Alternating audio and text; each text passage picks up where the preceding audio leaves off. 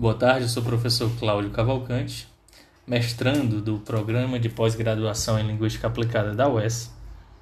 E esse podcast é referente à disciplina de Letramentos, Processo de Compreensão com a professora Débora.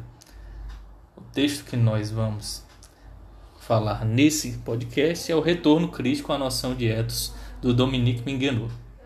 Bem, primeiramente faz-se necessário retomar o que seria esse conceito de etos que resumidamente pode ser dito como a imagem que o destinatário ou leitor constrói do locutor a partir do que ele diz e como ele diz. O autor inicia o texto afirmando que esse conceito de ethos ainda é pouco especificado, ou seja, ele não contempla a diversidade de enunciados possíveis, como por exemplo os anúncios em sites de relacionamento, que serão farão parte do corpus que será analisado nesse artigo. O autor até reconhece que por muito tempo trabalhou dessa forma, com textos específicos, mais especificamente com o discurso religioso, publicitário e literário. Então, no início do texto, ele vai dizer como se dá a construção desse ethos.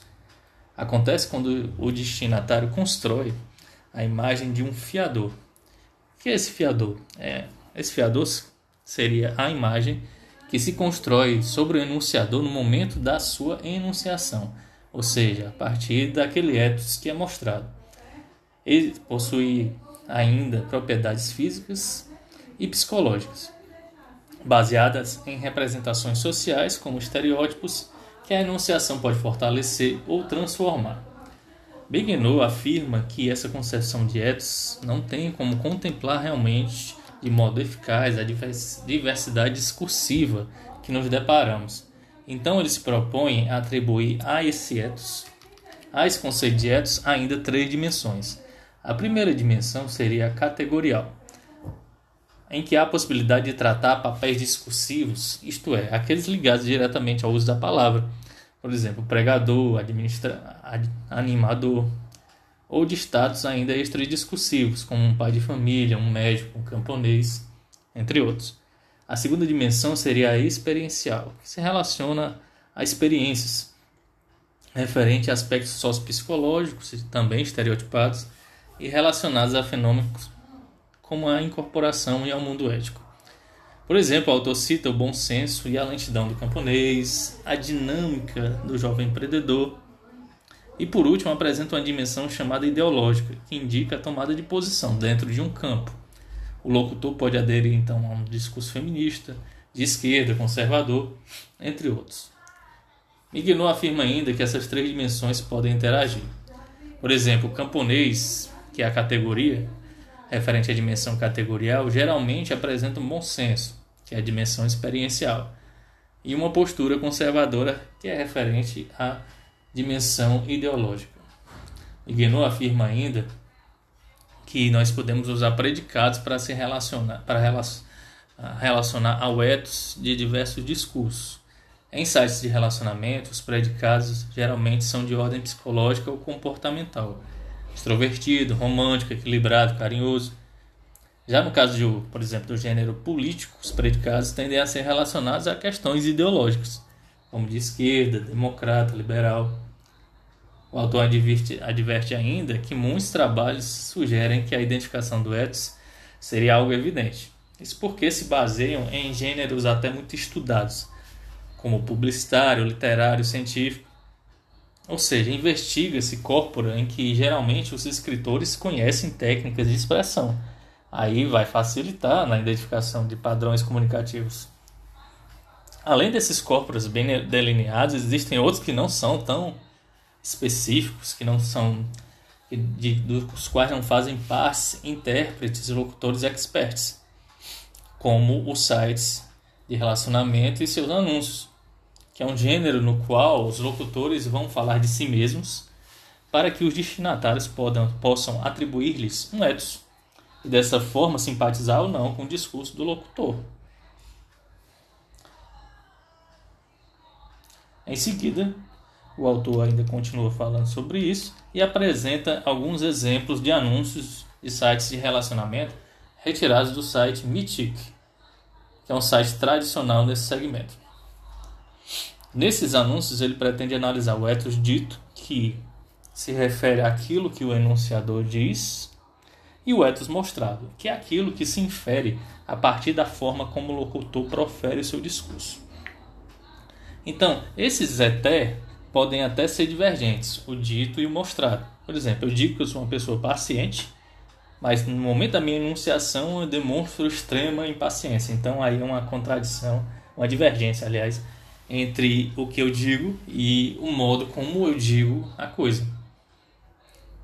O autor observou que existem três estratégias para se gerir nesses anúncios, por exemplo, a relação entre o ethos dito e o ethos mostrado. A primeira seria a que promoveria uma dissociação entre os dois, promovendo o apagamento do ethos mostrado. A segunda, na segunda eu teria uma convergência dos dois, a convergência na qual um ethos iria corroborar com o outro ethos, o mostrado corroborando, por exemplo, com o ethos dito. E uma terceira seria quando eu tenho o apagamento do ethos dito em favor, assim, do ethos mostrado. Então vou ler aqui um exemplo que ele traz, assinado por Ezequiel. Eu sou um homem de 56 anos, moreno, com olhos castanhos e magro, separado há vários meses e pai de dois filhos. Sou responsável pela publicação em uma editora universitária em Paris Sou de origem catalã, sincero, autêntico, tenho gosto pelos outros. Estou engajado em uma ação humanitária, adoro viajar. Homem de caráter, um tanto frágil, sensível e romântico. Espero de uma mulher inteligência, sensibilidade, uma boa dose de humor e ternura para compartilhar bons momentos a dois. Estou esperando por você. Então, nesse anúncio, primeiro anúncio, ele, ele mostra que há uma espécie de padrão no texto em que é trazido, ou seja, a descrição de características físicas, psicológicas, e não há aquele diferencial que deixe marcado um modo que eu possa perceber no locutor, ou seja, o ethos mostrado por o que está sendo dito ser algo bem batido ou padronizado, ele acaba sendo um pouco enfraquecido. Então não consigo entender um perceber um diferencial na, no, no que é dito, porque o modo como é dito ele se baseia em padrões já reconhecidos, já feitos por muitas pessoas. Eu posso até tirar o nome desse, desse rapaz e colocar o nome de outra pessoa que também pode se adequar, porque várias pessoas podem ter os mesmos as mesmas características físicas e psicológicas que ele traz. É um texto como se fosse um discurso um pouco batido. Já em outra oportunidade, ele traz um texto, um anúncio em que o ethos dito colabora com o ethos mostrado. Vou ler para vocês aqui. É assinado por Herminar, 51 anos. Eu gosto da espiritualidade, da responsabilidade e da tenacidade. Esses três valores naturalmente implicam uma busca refinada e elitista do ideal masculino. Isso só pode ser para homens de coragem que assumem responsabilidades importantes, mantendo o controle sobre suas situações. Isso requer classe, mas também respeito aos outros. Para dizer a verdade, não são numerosos os que possuem tais qualidades. Terei prazer de ler sua resposta. Aí nesse anúncio, a pessoa traz os, os períodos mais organizados, o discurso mais organizado, e isso pode sugerir que essa pessoa geralmente é uma pessoa clara, direta, organizada. Ou seja, o ethos mostrado pode ser evidente, sugerido pelo ethos dito, pela forma como ela trouxe o discurso. Num terceiro anúncio, Miguel traz o exemplo de um ethos dito que não é tão claro e de certa forma ele pode ser percebido como fraco ou silenciado. É assinado por Vida em 36 anos. Está escrito assim: imponha sua sorte, abrace sua felicidade e vá em direção ao seu risco. Ao olhar para você, eles vão se acostumar. Você. Me mostre suas mãos. Eu. As mulheres nunca são mais fortes do que quando se armam com sua fraqueza. Então esse texto ele é um pouco fragmentado, até é uma forma até literária e ele não é tão a escrita dele ela não não é tão padronizada E isso cria uma quebra de expectativa no destinatário por causa da forma do, como o texto é expresso, deixando para o leitor uma grande tarefa, uma grande carga de inferências para perceber o ethos mostrado. Que no caso aqui pode demonstrar que o locutor tem um gosto pela literatura, pelo romantismo. Agora, o ethos dito ele é muito fragmentado, ele pode ser considerado como apagado mesmo. E isso é muito prejudicial a esse gênero, porque se você não se expressa de o seu dizer não é claro, não é organizado, isso já pode prejudicar a adesão do destinatário pelo seu discurso e assim você não atingir o propósito comunicativo que seria estabelecer relacionamento com outra pessoa.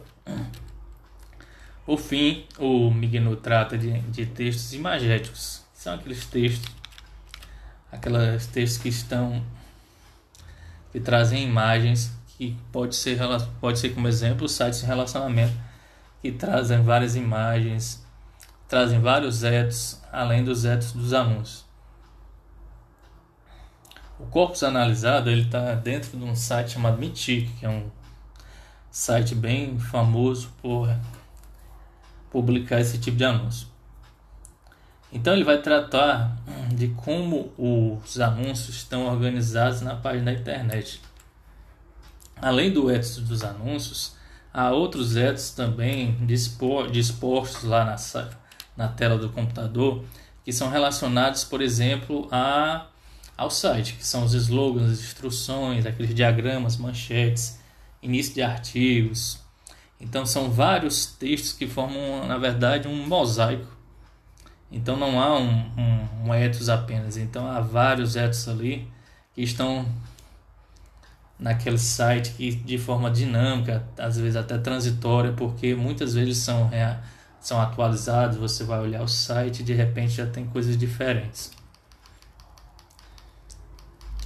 E essas questão, essa questão da diagramação do site, da disposição dos textos, ela afeta diretamente a noção de ethos. Porque nós temos ethos autônomos, que são os textos dos anúncios, outros textos e, e outros relacionados ao site. E por último, terminando esse, esse, essa parte da, da a questão das imagens do texto, o autor traz ainda a percepção do Edson em iconotexto, quando eu associo um, um texto e imagem. Aí ele fala de anúncios publicitários, aqueles cartazes em que nós podemos perceber até problemas na hierarquização dos ET. Por exemplo, ele traz dois anúncios em, no qual o primeiro ele identifica três ET que são mostrados. Um relativo a aspectos verbais e outro relativo à imagem. E um último ainda relacionado ao conjunto da publicidade, ou seja, relacionando texto e imagem. Desses textos, há que se considerar ao analisar o eixo mostrado a forma como os elementos se dispõem no texto por exemplo, os textos, as cores, as imagens, eles não estão colocados ali de à toa, de forma despretensiosa. Há uma razão de uma foto estar num local e um texto estar em outro, e também há uma razão de se colocar determinada cor. Tudo isso em função do propósito comunicativo daquele anúncio. Então era isso, gente. Muito obrigado e boa tarde.